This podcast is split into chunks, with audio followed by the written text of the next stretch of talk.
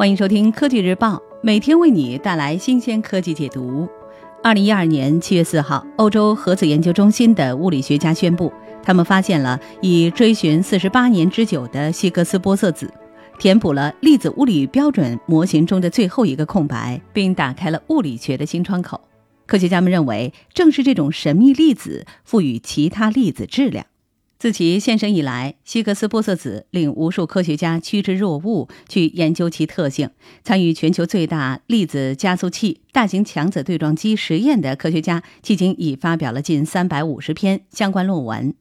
目前，科学家们已知希格斯玻色子的质量为一千二百五十亿电子伏，自旋为零，且与其他粒子相互作用。尽管如此，该粒子仍有很多未解之谜。在发现希格斯玻色子十周年之际，英国自然杂志网站在报道中提出了科学家们希望揭示的有关该粒子的五大秘密。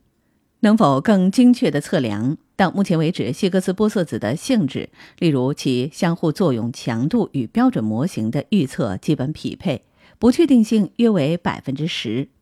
德国电子同步辐射加速器粒子物理学家弗雷亚·布莱克曼表示，这还不足以让其将标准模型与一些新物理理论区别开来。更多数据将提高这些测量的精度。LHC 目前只收集了预期能收集信息总量的二十分之一。阿根廷圣马丁国立大学理论物理学家丹尼尔·德弗洛里安说，在更精确的研究中，更有可能看到新物理现象的蛛丝马迹。而非直接观察到新粒子，在未来十年甚至更长时间里，我们的主要工作是提高测量希格斯玻色子性质的精确度，是否与更轻的粒子相互作用。希格斯玻色子的相互作用似乎符合标准模型，但物理学家已经看到它只衰减为最重的物质粒子，如底夸克。物理学家现在想弄清楚，它是否会以同样的方式与来自较轻家族的粒子相互作用。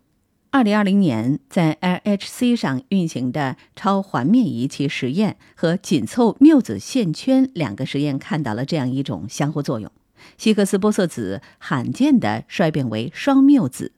缪子是宇宙中的一种基本粒子，大约是电子质量的二百倍。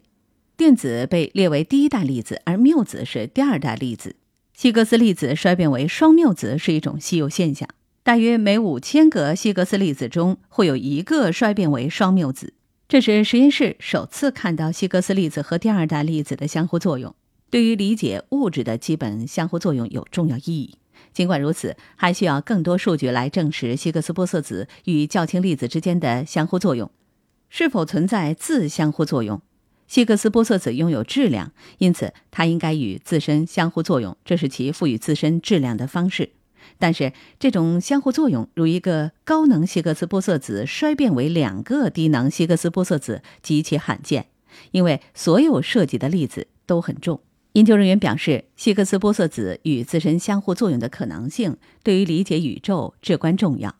自相互作用的概率取决于希格斯场势能如何在其最小值附近变化，这描述了大爆炸之后的情况。因此，了解希格斯自相互作用可帮助科学家了解早期宇宙的动力学。意大利帕多瓦大学理论物理学家雷蒙纳·格雷伯指出，许多试图解释物质如何以某种方式变得比反物质更丰富的理论，都需要希格斯粒子自相互作用。而其自相互作用与标准模型的预测相差高达百分之三十，因此弄清楚这一点至关重要。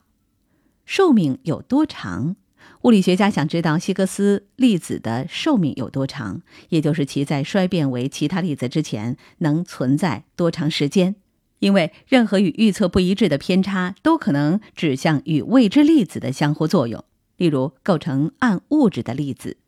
但希格斯玻色子的寿命太短，无法直接测量。为间接测量这一性质，物理学家观察粒子的质量宽度。这一性质与寿命成反比，代表了粒子标称质量一千二百五十亿电子伏特附近的可能质量的较小范围。去年，CMS 物理学家借用此方法，首次粗略测量了希格斯粒子的寿命为二点一乘十到二十二秒。这是迄今最精确的希格斯玻色子寿命的测量值。尽管精度仍有限，但它实际上和标准模型的预测非常吻合，说明该粒子应该确实具有非常短的寿命。是否为基本粒子？一些对标准模型进行扩展的理论预测，希格斯玻色子不是基本粒子，而是像质子一样由其他粒子组成。也有科学家预测存在多种希格斯玻色子，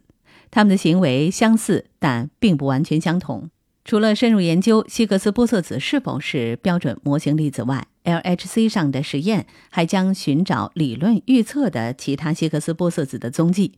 据 CERN 网站报道。经过三年多的维修和升级，LHC 已于七月五号正式开始第三轮运行。第三轮运行期间记录的碰撞次数将超过前两轮的总和，